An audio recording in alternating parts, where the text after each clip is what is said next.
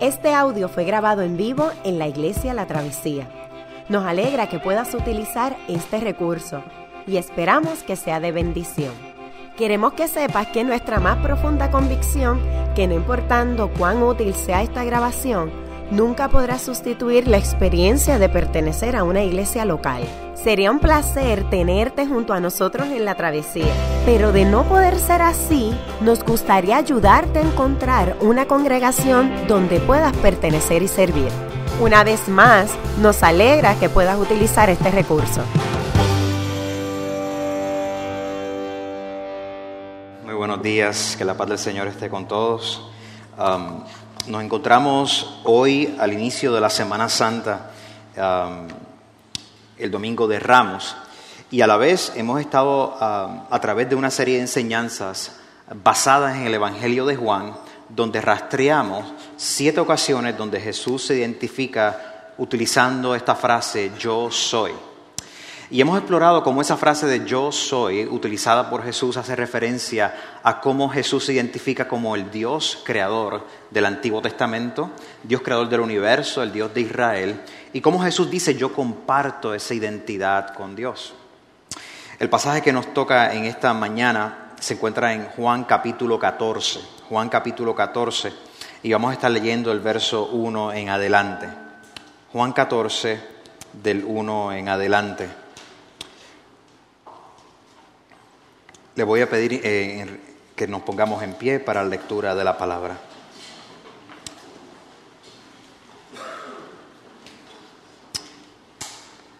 Jesús se dirige a sus discípulos. No se angustien, confíen en Dios, confíen también en mí.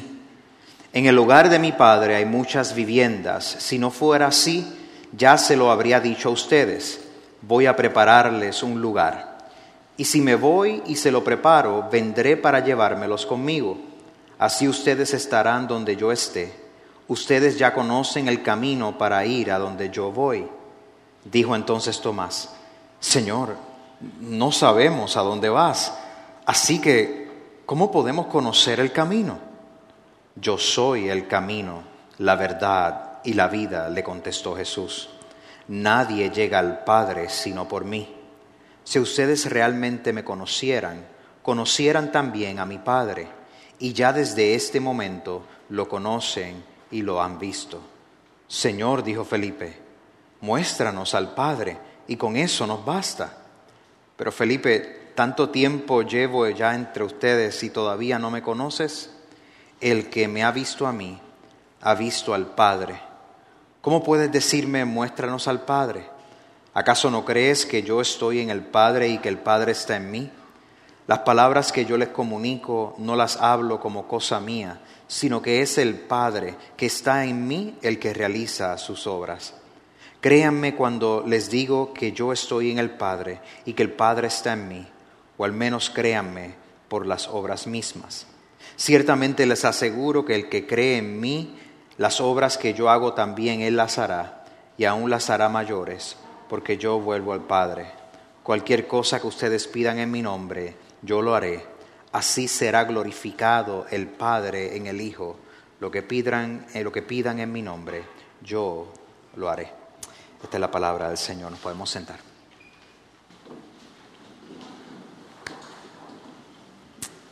Si tú tan solo pudieras hacer una pregunta, te dieran la oportunidad para hacer la pregunta más importante de tu vida.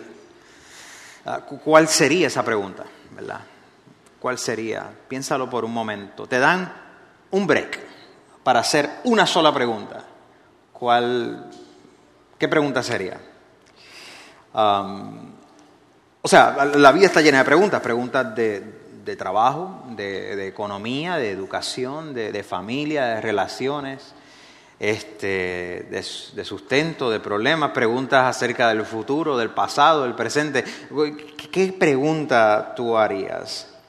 Yo creo que la Semana Santa es una buena semana para, para hacer preguntas. Y preguntas difíciles, preguntas que quizás en otros momentos no nos hacemos. Y cuando tú y yo miramos la escritura, las preguntas en la Biblia son sumamente importantes. Eh, guían muchas de las discusiones en la, en la vida de Jesús, en el ministerio de Jesús, la manera en que Jesús interactuaba con la gente. Porque las preguntas servían como que para, para explorar ciertos tipos de diálogos, ciertos caminos que no los exploraríamos si no las tuviéramos. Por eso no nos debe sorprender que cuando tú y yo miramos el Evangelio de Juan, el Evangelio de Juan comienza con preguntas desde el principio. Andrés le pregunta a Jesús rápidamente, ¿dónde es que tú vives? ¿Dónde te estás quedando? Nicodemos, un líder religioso, le hace una pregunta a Jesús y le dice, ¿cómo es posible que nosotros, que un ser humano se pueda meter dentro de, la barriga de su madre y nacer de nuevo?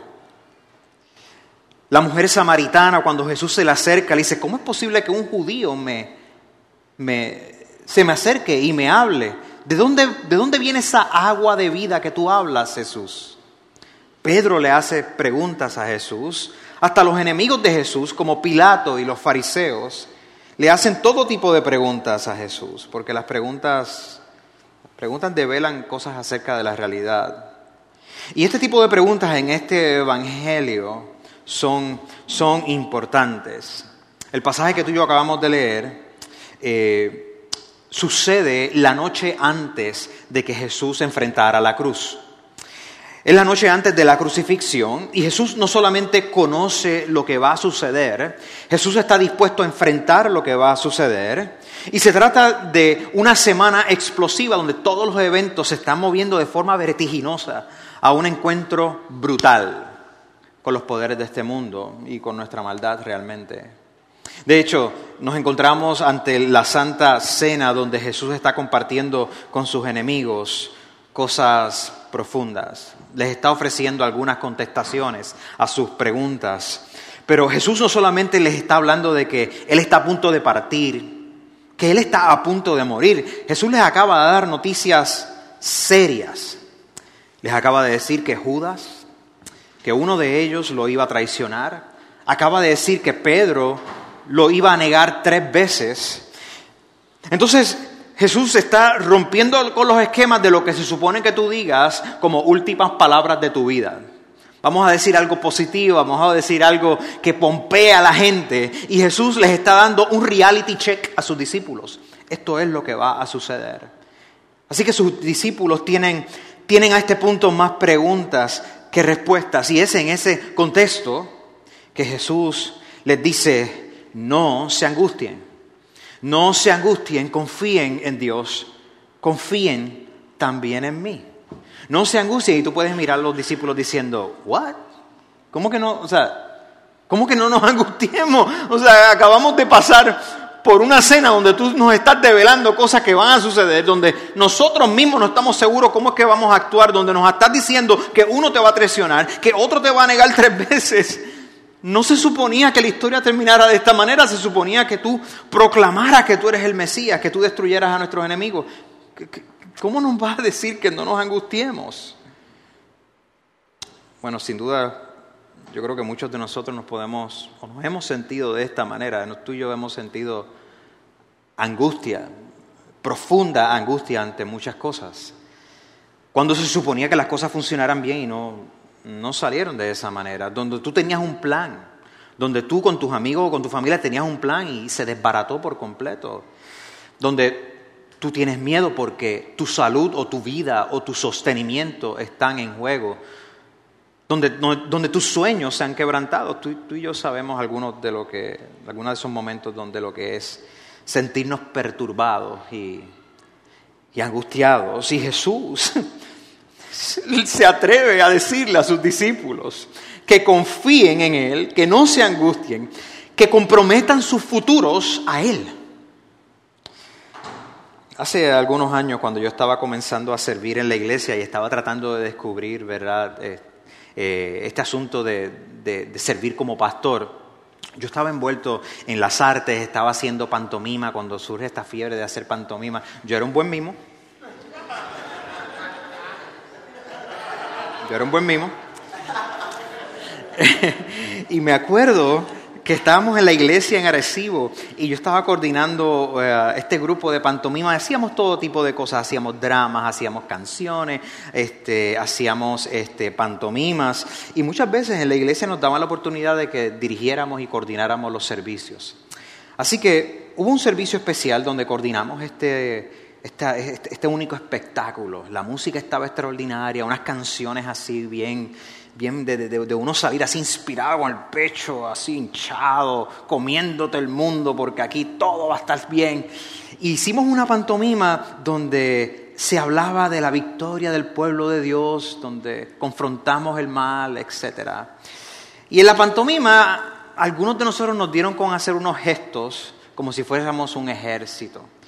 Y fueron unos gestos que no nos dimos cuenta en el momento que eran extraños, que hasta contradecían lo que se supone que las canciones que estábamos eh, dramatizando dijeran. Al final del servicio se me acerca una señora que en un momento fue como mi mentora ya ella en un momento me había invitado al balcón de su casa a tomar un café, a hablarme de la vida, etc.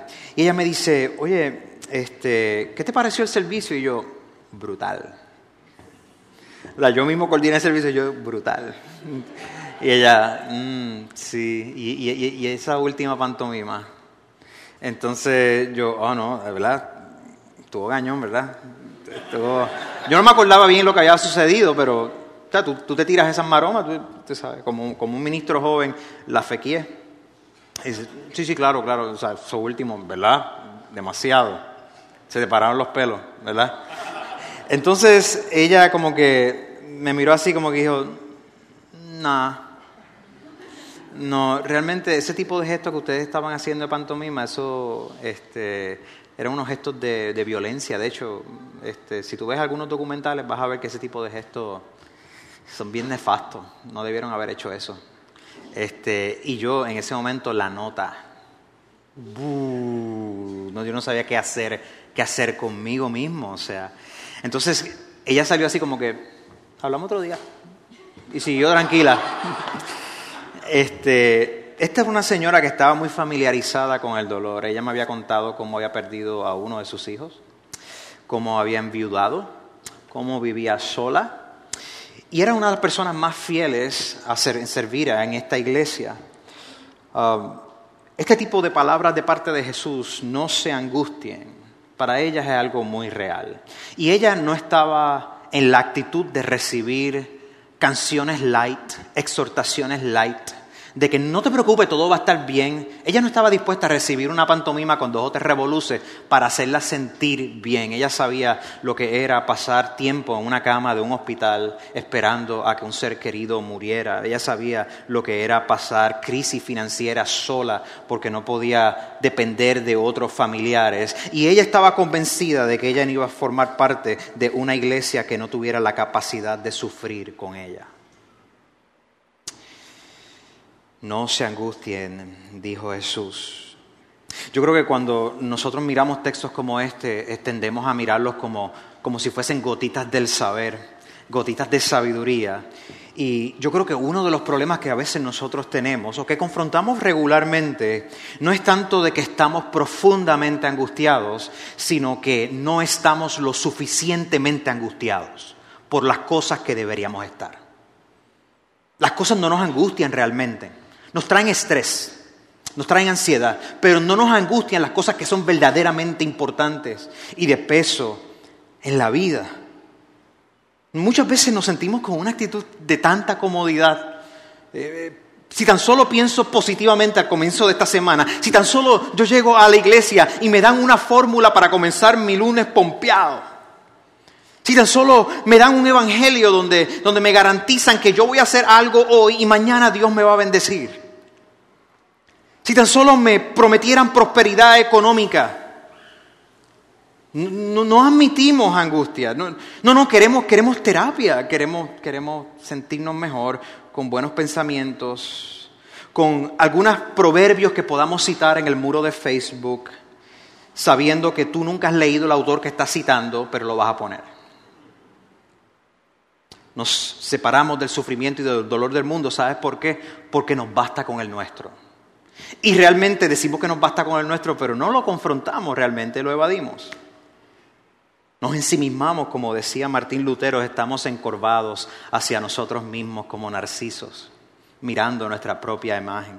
O como la, portada que salió hace varios años en la, en la revista The New Yorker, estamos encorvados en nuestros propios intereses. No estamos lo suficientemente angustiados para pararnos al lado de los discípulos y recibir muchas veces esta palabra, no, no se angustien, no se angustien. Recientemente, hace algunos años, se había planteado que una de las iglesias de mayor crecimiento en los Estados Unidos uh, es una iglesia en Houston pastoreada por el pastor Joel Austin.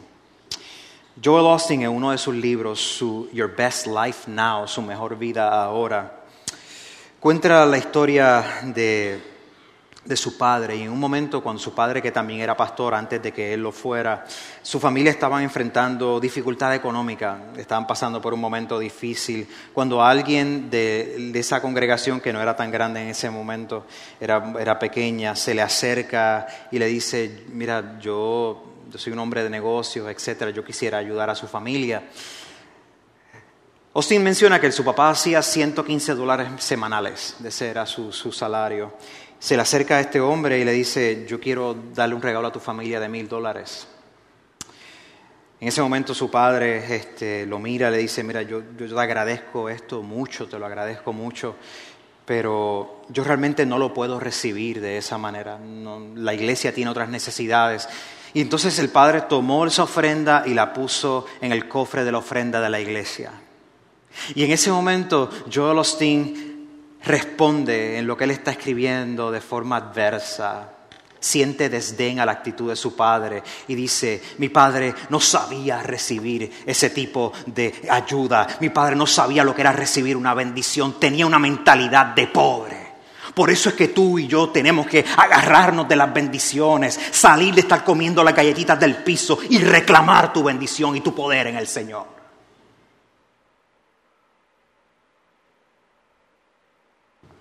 Qué falsa angustia esa. No estamos suficientemente angustiados. Jesús le dijo a sus discípulos, no se angustien sus corazones, no se angustien sus corazones, confíen en Dios y confíen también en mí. Hace varios años, ah, uno de mis jóvenes donde yo servía en Chicago, eh, para esta misma fecha, en marzo, este, desarrolló un cáncer. Llevaba ya un año eh, con el cáncer, pero me acuerdo que fue un marzo, ya hace unos este, siete, ocho años atrás. Eh, fue un cáncer muy agresivo, él tenía 17 años de edad, su mamá era una mamá soltera creciendo con, con, dos, con dos hijos adolescentes, él se encontraba en el grado 12, era una señora que, que que servía con gran energía en la iglesia a los niños, tenía dos o tres trabajos dependiendo del mes en que pasaba. Tenían pocos recursos, no sabían si podían llegar a, lograr a conseguir los medicamentos o las terapias que necesitaba, la quimioterapia que, necesitaba para ese mes. y me acuerdo que lo visité un marzo, me senté con él en su cuarto y su, todo, toda su piel estaba quemada, no había pelo en, su cuerpo. Este, él de por sí era como más o menos de mi color natural este, y estaba aún más oscuro por la quemazón que, que provocó la quimioterapia. Fue en marzo que lo vi, mientras estábamos en la, en la, cama de su cuarto. Él me comienza a decir lo que a él le preocupaba. Y él le preocupaba mucho el bienestar de su mamá y de su hermana. Y él decía, yo estoy orando al Señor para que Dios le dé paz y tranquilidad a mi hermana y a mi mamá. Y yo le decía, ¿y cómo tú estás? Y dice, pues yo estoy esperando a, Jesús. Yo, yo, quisiera llegar a mi graduación, me, decía. Me acuerdo que en ese momento él y yo oramos, yo me voy, me estoy dirigiendo a una iglesia a, a predicar. Y en ese momento tú ves algunos lugares, alguna gente regalándose postalitos y algunas iglesias, algunos lugares con, con letreritos que decía, Happy Easter, las, las, las, flores están naciendo de nuevo. Vamos a, vamos a hacer regalitos. Llegó la primavera. Y como que de alguna manera ese tipo de comentario, ese tipo de decoración y el mercado que está alrededor de eso, eh, dejan de tener absolutamente todo sentido. Mi amigo murió un mes después de esa visita. Y mientras sucedía esto, Las palabras de Jesús para su vida, para su familia, para nosotros que les estamos sirviendo se volvieron aún más grandes. No se angustien, crean en Dios, confíen en Dios, confíen también en mí. Cuando nosotros consideramos esto de esta manera, entonces vemos que tenemos que ver las palabras de Jesús en su evangelio, en lo que estaba sucediendo, en las luchas verdaderas de la vida. Sus discípulos estaban sufriendo porque no sabían lo que se avecinaba y lo que se avecinaba era bastante, bastante fuerte. Tenemos que ver el poder de esta palabra en la misma vida de Jesús y en la vida de sus discípulos. Esta palabra angustia, no se angustie, es mencionada cuatro veces en el Evangelio.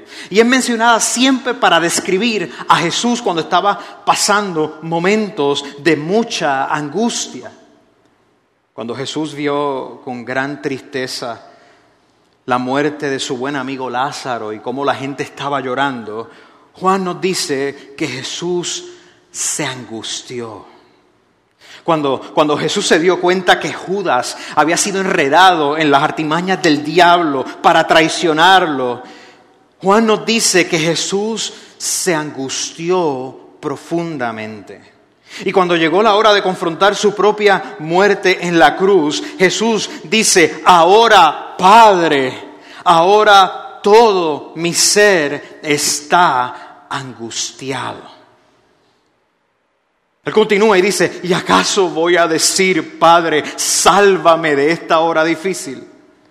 No, precisamente para afrontar esa hora es que he venido. Padre, glorifica tu nombre.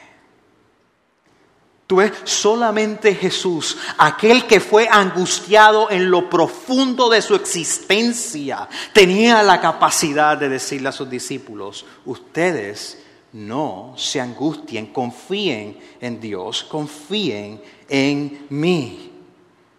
Solamente Jesús tenía la capacidad de decirles, yo prometo que no los voy a traicionar a ustedes.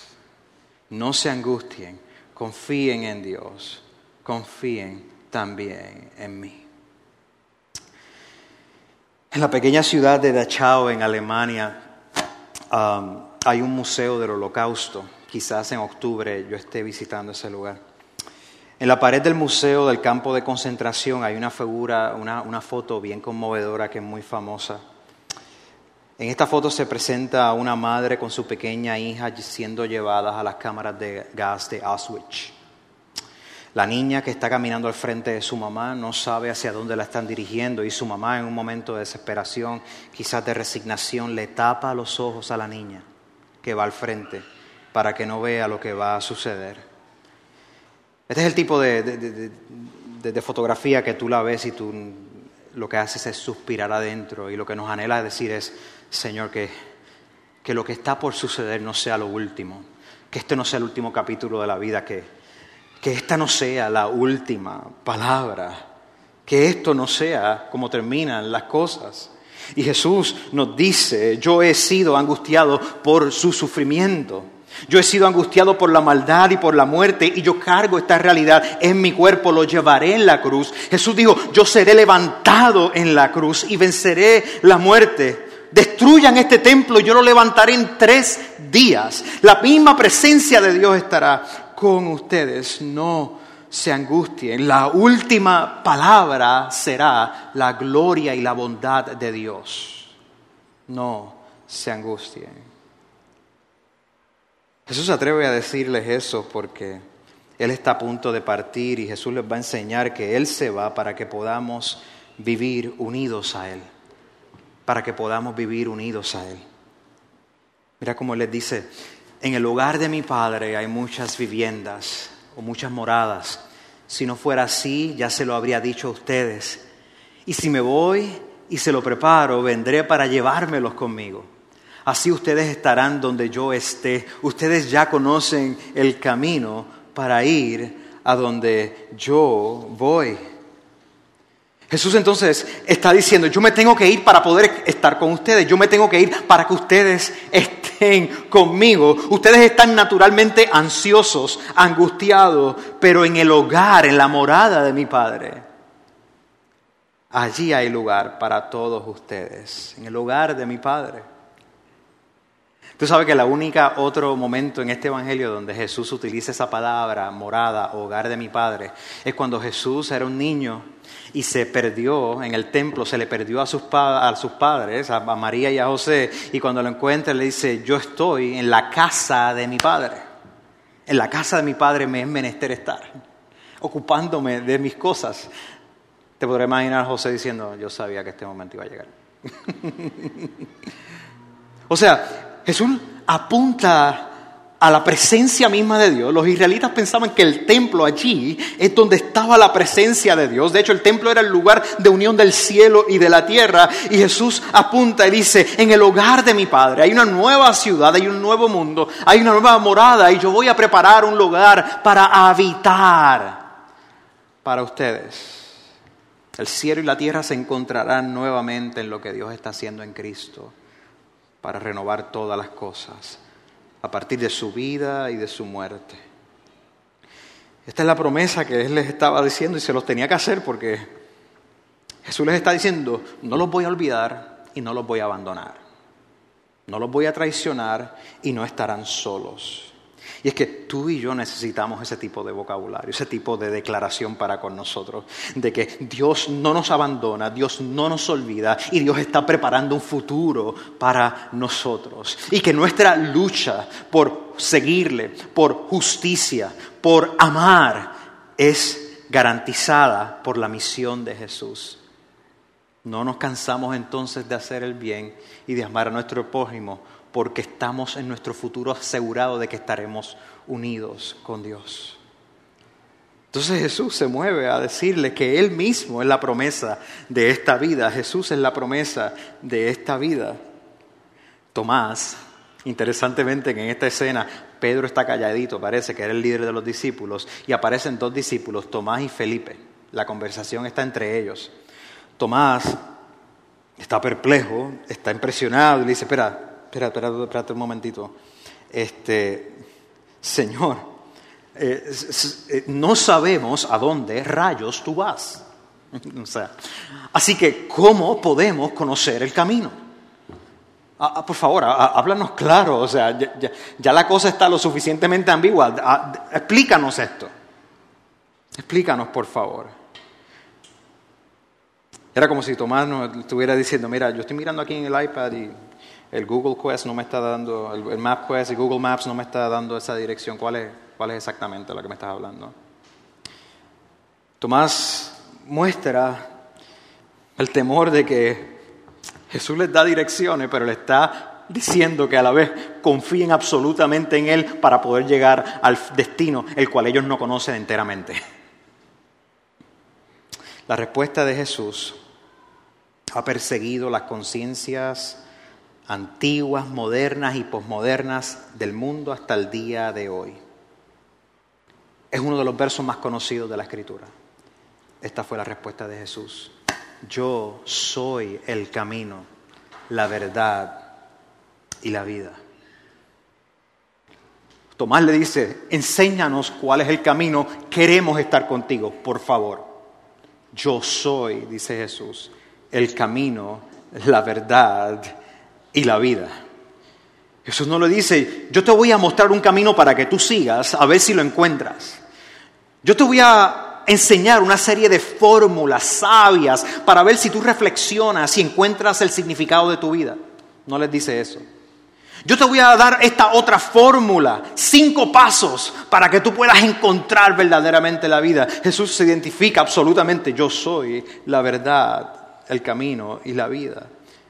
Es decir, si deseas conocer cómo llegar a morar con Dios Padre, debes venir conmigo. Y yo mismo soy ese camino. Yo mismo soy ese camino. Nota que en nuestro mundo occidental, durante los últimos 200 años o quizás más, esta declaración de Jesús probablemente es una de las declaraciones más controversiales que Jesús jamás hizo. ¿Cómo se atreve, la gente puede preguntar? ¿Cómo se atreve Juan o la iglesia o cualquier persona declarar este tipo de reclamos, que yo soy el camino, que yo soy la verdad, que yo soy la vida. ¿Acaso esa no es como que la altura de la arrogancia más increíble? ¿Cómo es posible que Jesús haya atrevido a decir eso? Bueno, esa es la, la respuesta de demasiados, incontables números de personas. Pero esto fue lo que dijo Jesús. Hasta cristianos y cristianas se sienten incómodos con este tipo de declaración de parte de Jesús y rechazan la idea de su singularidad, de su excepcionalidad. Y muchas personas quieren decir, no, mira, él dijo eso, pero él estaba bromeando. O dijo eso, pero realmente no está diciendo lo que tú piensas que dice. Él está diciendo que Él es uno de esos caminos y que es bueno para, para ellos, pero no para todo el mundo. El problema es que eso no funciona. Categóricamente Jesús se está identificando en este Evangelio como uno que goza de una vida perdurable que nadie más tiene excepto Él. El problema es que si tú y yo destronamos a Jesús de sus reclamos, si tú y yo quitamos sus reclamos y los tergiversamos acerca de quiénes somos nosotros, de quién es Dios, de cuál es nuestro destino, de qué le, espera al mundo, entonces siempre vamos a poner algo más o alguien más o lo que sea en ese lugar. El asunto es que va a ser algo que tú y yo vamos a preferir mejor. Entonces nos encontramos ante los reclamos. No, no, no, es que eso no puede ser verdad, porque después de todo, las religiones y las visiones del mundo, todas son iguales. Todas son iguales, son un camino, todo el mundo, todo es igual. Yo llevo 20 años estudiando en estudios religiosos. Usualmente en la única esfera de la vida de pensamiento social, filosófico, histórico y político este es el, único asunto donde la gente aplica esa lógica. Yo honestamente nunca me he encontrado con alguien que diga, ¿sabes qué? Una dictadura, una democracia, una monarquía, todo es igual. ¿Sabes por qué? Porque son sistemas políticos, todo es igual. Yo nunca me he encontrado con alguien que diga eso. Y si tú te encuentras con alguien que diga eso, realmente la persona no sabe de lo que está hablando. Decir que todas las religiones son iguales es una falta de respeto a la religión de esa persona. Las religiones no reclaman en sí mismas que son iguales. De hecho, las religiones solamente difieren en algunas cositas. ¿Quiénes somos? ¿De dónde venimos? ¿Cómo debo vivir? ¿Y cuál es nuestro destino? Casi nada. Casi nada. Aunque superficialmente Éticamente tú puedes decir, bueno, es que nadie, ninguna religión dice que tú tienes que ir a matar a todo el mundo. Bueno, éticamente, superficialmente, hay unas similitudes en su corazón, al fundamento. Se están haciendo reclamos que no son compatibles. Me encuentro entonces con la figura portentosa de Jesús y ante este reclamo de Jesús, yo soy el camino, la verdad y la vida, no solamente para sus discípulos, ya Juan nos había dicho que en él mismo estaba la vida y la humanidad prefería la oscuridad a la luz preferíamos nosotros las tinieblas a la luz. Nos encontramos ante tomar la decisión de si vamos a pensar entonces que si Jesús dijo esto, o él era un megalomaníaco, porque eso es lo que diríamos si alguien de nosotros se atreve a decir algo así, o está mal de la mente, eso es lo que también diríamos, o es un mentiroso. No tenemos muchas opciones en cuanto a eso.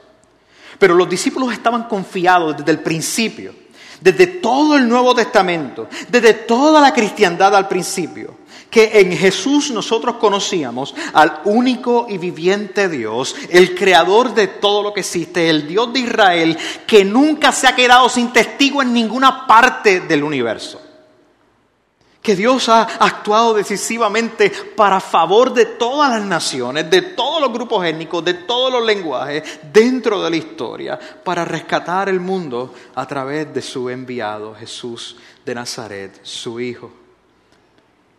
Aquí no estamos hablando entonces de una verdad general religiosa que nos hace calentar el corazón y nos para los pelos. Nos está hablando de una verdad cosmológica del cosmos. O esto es verdad o es falso. Y los discípulos y muchos de nosotros nos hemos encontrado ante la realidad que esta figura de Jesús lo que está diciendo es verdad. Lo dice tu vida, lo dice la mía, lo dice la vida de millares e incontables personas alrededor del mundo que han luchado por la justicia, por la educación, por el cuidado de los más vulnerables, creando universidades, orfelinatos, hospitales, con, con la convicción de que esta vida está hecha para amar a Dios y amar al prójimo. Y que aunque muramos de la manera en que sea, como nuestros hermanos murieron esta mañana en Egipto, en Alejandría y en otros lugares, esa no es la última palabra. No se angustie su corazón, crean en Dios, crean también en mí. Por eso Jesús a través de este Evangelio ya se había proclamado diciendo, yo soy el buen pastor que da su vida por las ovejas, yo soy la puerta, yo soy la luz del mundo, yo soy el pan de vida, yo soy la luz verdadera, yo soy la vid verdadera, yo soy el camino. Esto es arrogancia. Si Jesús habla así, por quien Él es con Dios el Padre, el Hijo Eterno, que está invitando a mujeres y a hombres a que sean hijos con Él y les está llamando no esclavos sino siervos con Él. Entonces que Jesús diga esto es el acto de mayor amor que Él puede hacer. Porque nos está diciendo cómo encontrar vida y vida en abundancia. No ver lo que está sucediendo entonces aquí es perder visión de lo que Dios Padre está haciendo. Yo sé que entonces nosotros venimos a la fe cristiana o a cualquier otra cosa con ideas preconcebidas acerca de Dios. Y luego decimos si nosotros ubicamos en nuestra idea de Dios a Jesús. Mira, mejor mira a Jesús para que puedas ver qué Dios Jesús proclama. El Dios que es vida, amor, luz y juez verdadero. Y ahí nos encontraremos con esta conversación. Felipe, naturalmente, le hace esa pregunta a Jesús. Y Jesús le contesta. Le dice, muéstranos al Padre entonces, muéstranos al Padre. Y Jesús le contesta, el que me ha visto a mí, ha visto a Dios Padre. ¿Acaso no crees que yo estoy en el Padre y que el Padre está en mí?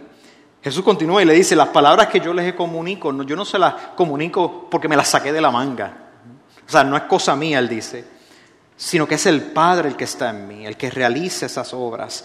Créanme cuando les digo que yo estoy el Padre y el Padre está en mí. Tú te puedes imaginar entonces la, Felipe como nosotros decimos, pero espérate, tú me estás diciendo que el Padre está en ti, que verte a ti es ver a Dios. Yo te vi a ti comiendo con gente con la cual tú no deberías comer.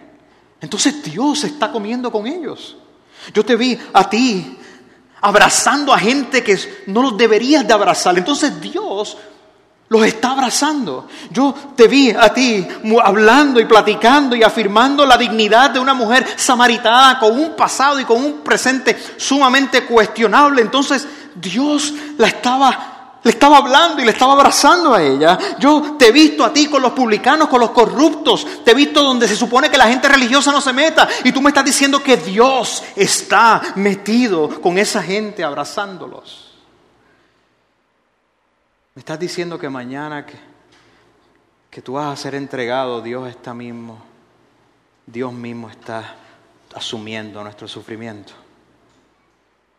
Jesús le dice, el que me ha visto a mí, ha visto al Padre. El santo Dios del universo revela quién es Él en su Hijo Jesucristo, proclamado como Salvador. Él es el camino, la verdad y la vida. El camino que se avecinaba era la cruz. La verdad que se avecinaba era que Dios estaba en Cristo reconciliando todas las cosas en la cruz. La vida que se avecinaba es que la muerte no iba a poder pararlo y no iba a tener la última palabra. Y Jesús le dice a sus discípulos, no se angustien, no se angustien.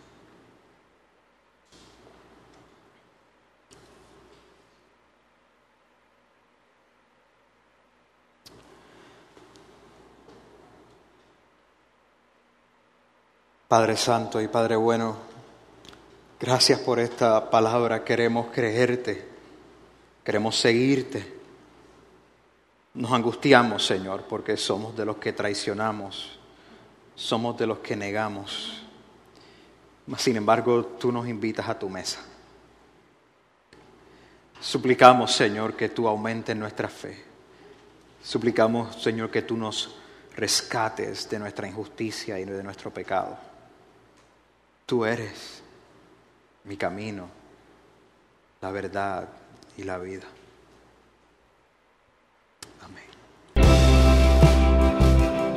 Qué bueno que pudiste escuchar esta grabación. ¿Qué tal si la compartes con otros? Recuerda que hay muchos más recursos en nuestra página latravesía.org, donde también puedes realizar un donativo. Dios te bendiga.